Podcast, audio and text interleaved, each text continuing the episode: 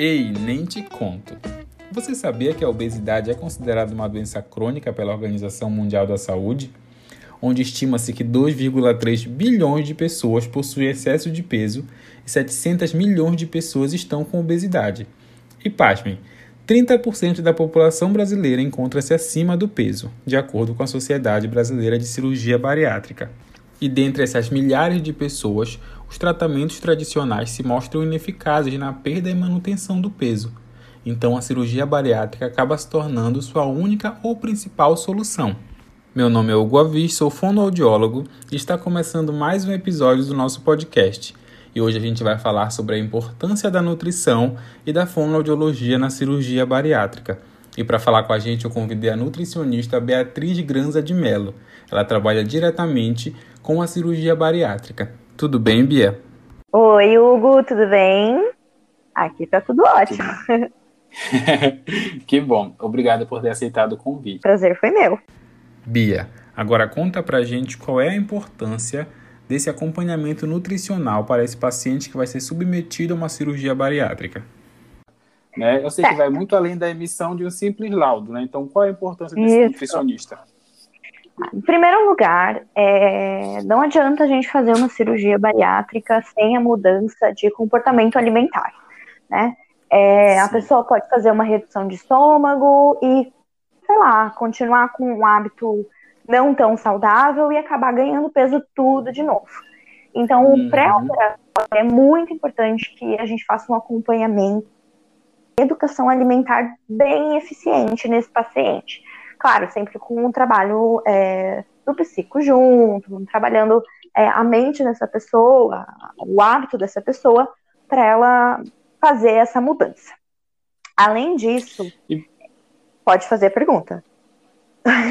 É, eu sei que tem um processo assim até vocês liberarem um laudo para esse paciente é, ser encaminhado de fato para a bariátrica. Quais são esses passos assim? Tá. Em primeiro lugar, a gente explica como que vai funcionar tudo bem direitinho. Né? Tanto o, pra, o uhum. passo, a dieta pré-cirúrgica quanto a pós-cirúrgica, ela é bem limitada, ela é bem restrita. Então a pessoa ela tem que estar ciente disso.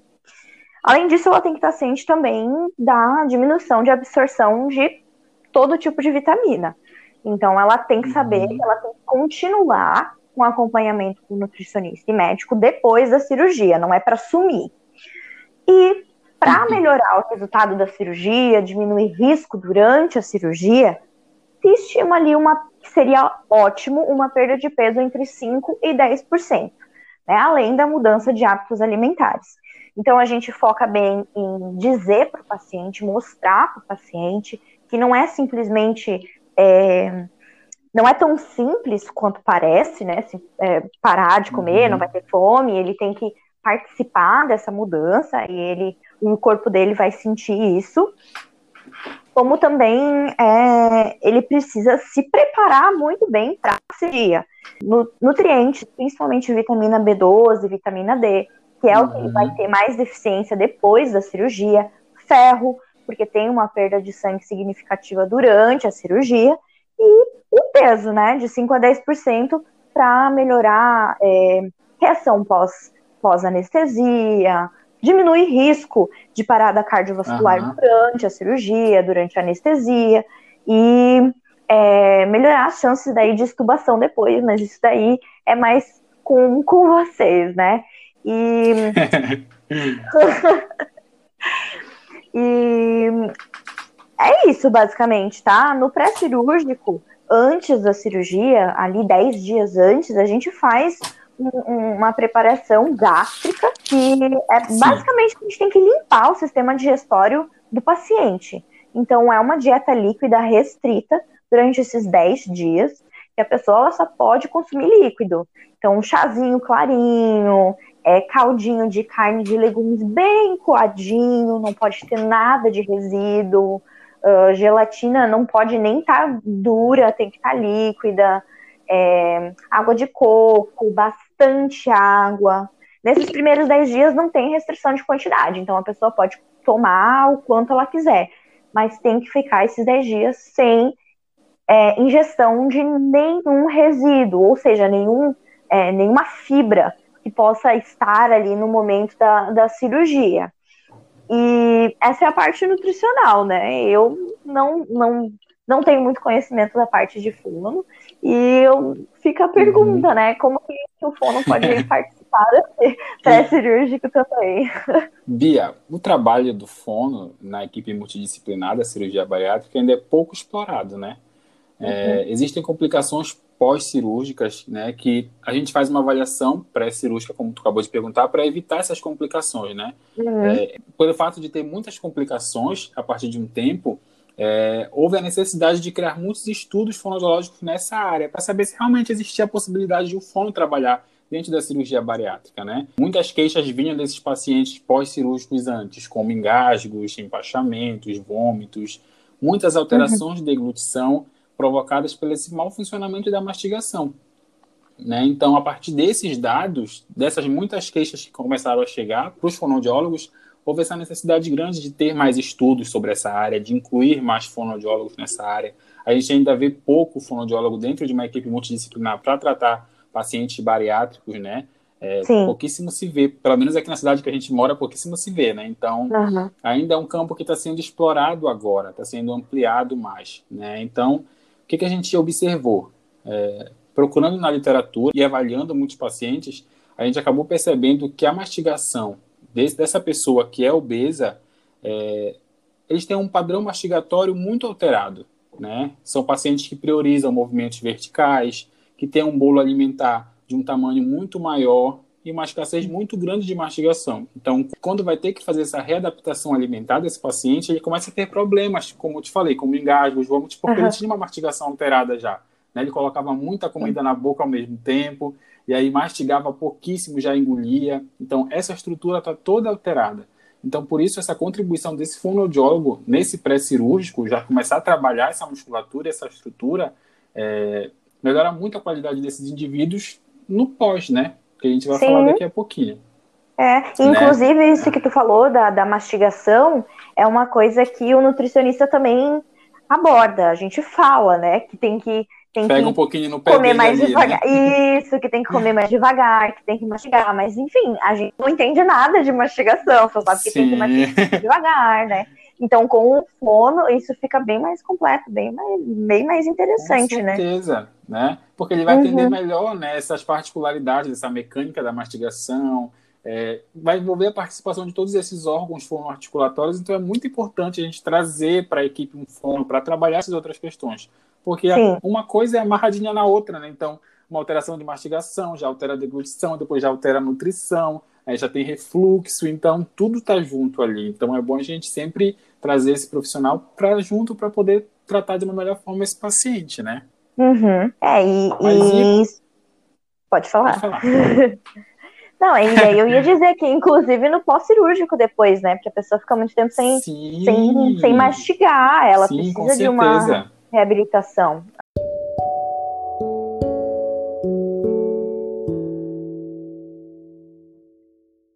É. Mas aí conta pra gente então um pouco, já que a gente tocou nesse pós-cirúrgico, a nutrição, como é que ela procede no pós-cirúrgico? Ela faz todo esse trabalho no pré, aí o paciente passa pela cirurgia e depois ele volta contigo. Como é o proceder de vocês? É, os primeiros, as primeiras 48 horas é, do paciente bariátrico são mais críticas, assim, né? Ele tá fresco uhum. ali, digamos assim. Então, Sim geralmente não se oferece alimentação ali nas primeiras 24 horas do paciente, para ter certeza que está tudo certinho, Sim. tudo funcionante. Depois disso, os primeiros entre 10 e 15 dias ali, uh, mais ou menos duas semanas, a gente trabalha com a dieta líquida restrita, que é uma dieta bem restrita, que é igual àquela do pré-cirúrgico são chás claros, uhum. são caldos muito bem coados, água de coco, uma gelatina bem líquida, ela tem que ser suco de gelatina, né? Ela não pode ser gelatina mesmo. É, e também, uhum. uma coisa bem importante é a suplementação proteica nessa, nessa época aí. Porque a pessoa está numa recuperação de cirurgia, de uma cirurgia grande. Ela tirou um, um pedaço do estômago, ou né, é, remodelou o sistema digestório dela de alguma forma. Então, a proteína é muito importante para essa recuperação muscular ali mesmo da pessoa. Então, sempre se utiliza algum, algum suplemento proteico, algum, a, algum módulo proteico para essa pessoa. E aí depende muito do profissional. Isso varia de whey até módulo proteico é, com, com vitaminas, mais calóricos, depende muito da situação. Uhum. Mas sempre tem que cuidar Sim. bastante do proteico. E aí tem a evolução, né? Que é o que a pessoa tem mais medo, e aí ela precisa começar. É, geralmente tem muita ansiedade do paciente envolvida, porque ela fica tanto tempo sem mastigar nessa, nessa, é, é nessa transição, que depois ela fica com medo de comer. É, então, depois, não é? E depois dessa, dessa dieta Sim. líquida restrita, a gente vai para uma dieta líquida completa, em que a pessoa ela já pode começar a usar, por exemplo, um iogurte, um iogurte desnatado é, misturado em água, um leite desnatado misturado em água, ela começa a poder comer coisas um pouquinho mais pesadas, com um pouquinho mais de proteína, mas o módulo de proteína continua por enquanto. Então, ela vai passar ali mais sete dias, de 7 a 14 dias, de novo, com a líquida é, completa. E também desse, depende uhum. de avaliação nutricional e fono, para passar a pessoa para a dieta pastosa, né? Que é uma dieta Sim. que eu digo que é dieta de bebê, que é tudo liquidificado uhum. e coado. Então, a partir da dieta pastosa ali, depois das do primeiro mês, digamos assim, né, da, da cirurgia, a pessoa começa a comer papinha. Não pode ter de jeito nenhum nada integral. É sempre um arroz de batata, purezinho de aipim sempre bem coadinho para não ter fibra nenhuma. É, frutinha pode começar a comer, mas sem casca, sem semente, tudo bem amassadinho, tipo de bebê mesmo, como eu falo, né? Tem que ser uhum. bem, bem, bem uhum. pastoso e aí depois, dependendo da, da, do paciente, a gente vai ali depois de 7, 10 dias, passar por uma dieta branda, são alimentos bem cozidos, por exemplo, é, tu já pode comer o, o alimento mais inteirinho, mas tem que ser bem, bem cozidinho. O frango tem que ser desfiadinho, uhum. é, o arroz já não precisa ser batido, mas ele precisa ser amassadinho e coado, a mesma coisa o feijão. Então não precisa ser mais batido, mas precisa ser bem molinho. E depois evolui para uma dieta normal de, de, de gente, né? que uhum. come o alimento na, na, na, na, consistência tradicional. Mas isso também Todas depende. as consistências, né? Isso, exatamente. E aí depende de como a mastigação do paciente está evoluindo. É, tanto a mastigação então. quanto a deglutição, né? Então, essa questão de, de ir liberando aos poucos, a gente sempre tem que ter essa troca assim, uhum. fono, nutri, para a gente ir vendo o que, que pode e o que, que não pode, avaliando bem mesmo se o paciente está, eh, se esse alimento está indo para o lugar correto, se ele está engolindo certinho, como é que está a mecânica da deglutição dele, tudo isso para a gente poder ir liberando aos poucos, né? Sim. Então, é, basicamente, esses pacientes vão ter alterações, né, no pré, como eu tinha uhum. falado, né, uma alteração desse sistema é, estomatognático por conta de uma flacidez muito grande, né? Uma pessoa obesa ela tem uma flacidez muito grande, é aquele paciente Sim. que muitas das vezes é o respirador oral, muitas das vezes tem uma apneia do sono, né? Ronca uhum. muito por conta dessa flacidez, então já existe uma alteração. E dificilmente, quase nunca acontece de fazer a cirurgia e as alterações sumirem, né? Então, Sim. essa alteração vai persistir, então por isso que precisa de um acompanhamento contínuo com o fono também, tanto pré quanto pós, porque se a estrutura oral está inadequada, né, laringe está inadequada. Esse paciente provavelmente vai ter uma deglutição inadequada, né, vai Sim. ter uma mastigação inadequada, não vai conseguir controlar esse, esse bolo alimentar, não vai conseguir movimentar a língua com, com uma pessoa dita normal movimentaria, com uma estrutura normal movimentaria. Então, Sim. o fonoaudiólogo ele é essencial para orientar esse paciente, uhum. né, para avaliar esse paciente, para reabilitar esse paciente, né? E evitar esses vômitos, refluxos e engasgos durante, durante ou depois da refeição, né? Isso. Tanto é que a, a uma das maiores reclamações, uma das maiores. É, dos maiores reflexos da cirurgia que vem para mim em consultório são os engasgos, os vômitos, é, o medo de, de comer porque não consegue engolir adequadamente, é, soluço às vezes, é bem, bem, bem comum também, mas é tudo bem ligado com a mastigação e deglutição do paciente. E muitas vezes o paciente, como tu disse, ele já chega no consultório antes da cirurgia. Com toda uma alteração, e, né? Isso mesmo. Então quer dizer que ele precisa fazer tipo uma musculação ali do. uma academia Sim. dos músculos da garganta. é o que eu falo para os pacientes, assim. É, trabalhar língua, bochechas, lábios, é igual ir para academia. Se a gente quiser ficar com o corpo sarado, a gente tem que malhar muito. Então, a língua, a bochecha e lábios são um músculo como qualquer outro. Então, para a gente deixar eles adequados, né, eu digo, saradinho tem que malhar muito. Ah. Então, é um processo que... que também. Pode falar. É por isso que é importante vocês virem antes também, né? Não só depois, quando já sim, tem complicação. Sim, até mesmo para questão uhum. estética, por conta da flacidez que eu disse. Geralmente, os pacientes têm uma bochecha mais caída, né? A boca fica uhum. entreaberta os exercícios de tá. motricidade é, funcional melhora até a papada, melhora tudo. Então, vai melhorar além da funcionalidade uhum. dessa musculatura, quanto a estética também. Então, é muito importante passar Sim. pelo fonoaudiólogo trabalhar essa questão, né? E, e tá aí uma coisa que eu nunca tinha pensado nunca, na, na, na, questão estética, porque fica mais Sim. fácil mesmo, até por conta da perda de peso, tudo junto, né? Sim, pessoa... tudo junto, tá tudo misturado ali, então a gente ajuda também na mecânica dessa deglutição, nessa mastigação, nessa musculatura, mas também ajuda na estética. Então são, é um combo muito bom para esse paciente, né? Pois é, é verdade. É uma coisa meio que necessária, né? Meio não, né? Totalmente Sim, necessária. É muito necessária. Uhum. Uhum. Porque, é, é, porque tem pacientes assim que eu tenho é, que apresentam, tipo, mesmo depois de anos depois da cirurgia, apresentam vômito, é, refluxo, dificuldade para, como tu disse, empachado, né? Que fica tudo ali na garganta que diz que parece que não entra no estômago. Uhum. E tudo isso é uma. Às vezes essa, às vezes essa questão de estar parado pode ser só uma êxtase desse alimento por conta dessa mecânica da deglutição estar alterada. Né? Então, mais uhum. esse alimento ali é uma região de valécula. Essa, essa laringe não tem uma boa elevação, né? Não tem uma força, porque o nosso corpo é sustentado por músculo, né?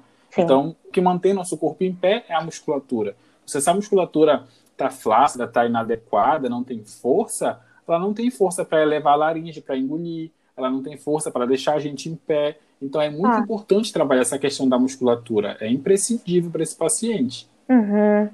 É, e, é, e, o pessoal fica pensando só na, na, na musculação é, da coxa, do bumbum, e esquece da garganta, né? Esquece é. das outras, sim. Esquece certeza. de todo o resto. É, Sim. é importante. E como tu tinha falado, esse paciente vai voltar a comer como se fosse um bebê, né? Então, uhum. ele tem que se alimentar primeiro com líquidos, depois vai inserindo alimentos mais pastosos, até chegar a consistências normais né, de se alimentar de todas as consistências, né? Então, Sim. o fono tem que participar disso, até mesmo para esse é, alimento não ir para o sistema respiratório, não ir para uhum. pulmão, pode gerar uma pneumonia, para gerar uma infecção pulmonar. Então, o alimento tem que ir para o lugar que ele tem que ir. Então, o fono ele tem que estar tá ali observando, tem que estar tá ali cuidando para proporcionar uma segurança para esse paciente, né? Que vai submeter-se a uma cirurgia de bariátrica. Né? E, e então, até pessoas... na hora da, e até na hora da gente evoluir a dieta, porque é, o nutricionista, quando não tem acompanhamento do, do fono, quando não tem laudo e, e, contato com o fono, a gente trabalha com evolução de acordo com o relato do paciente, mas a gente não sabe, às vezes ele não. Às vezes acontece e ele não sente, ou ele não sabe dizer o que está acontecendo. Então fica bem difícil fazer essa evolução entre dietas, né? Até chegar numa dieta de consistência tradicional, uma dieta de todas as consistências. Então, o acompanhamento do fono ajuda até os outros profissionais a, a, a fazerem essa evolução do paciente, né? Sim, com certeza.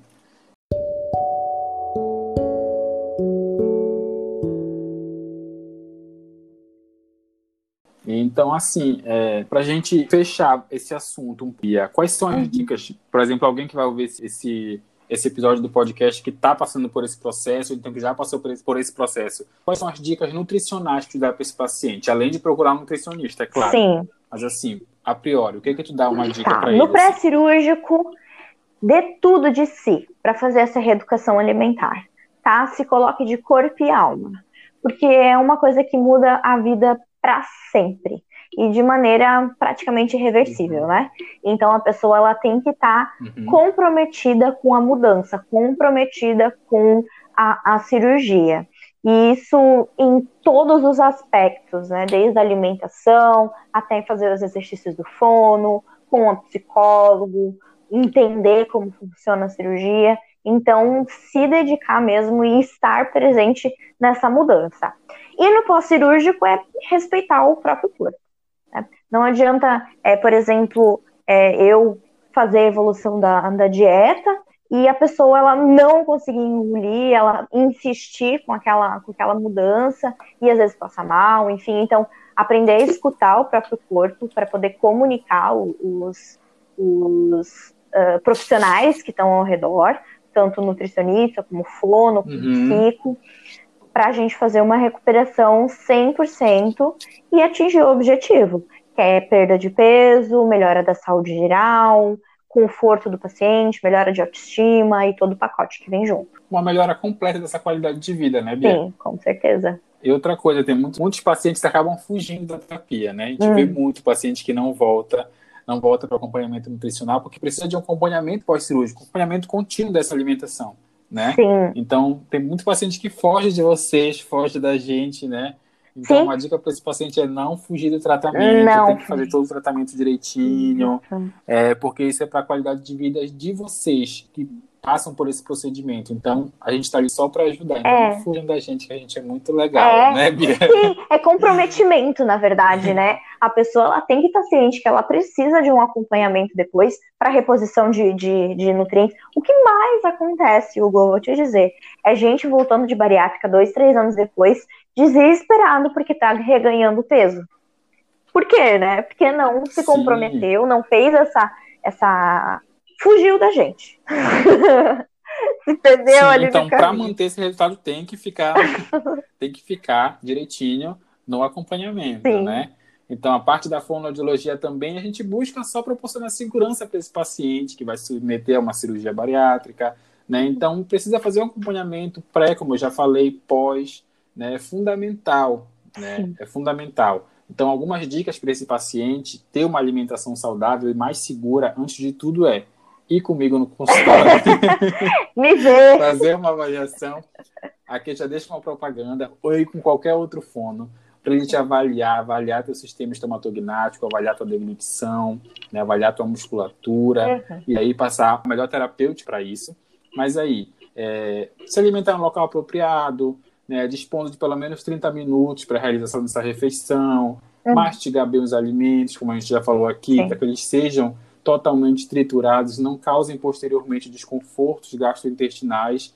Né? Uhum. Outra dica importante é quanto mais mastigar e menos tenso estiver na hora da refeição, melhor será a qualidade dessa alimentação. Uhum. Então, assim, menos tenso possível, comer com calma, né?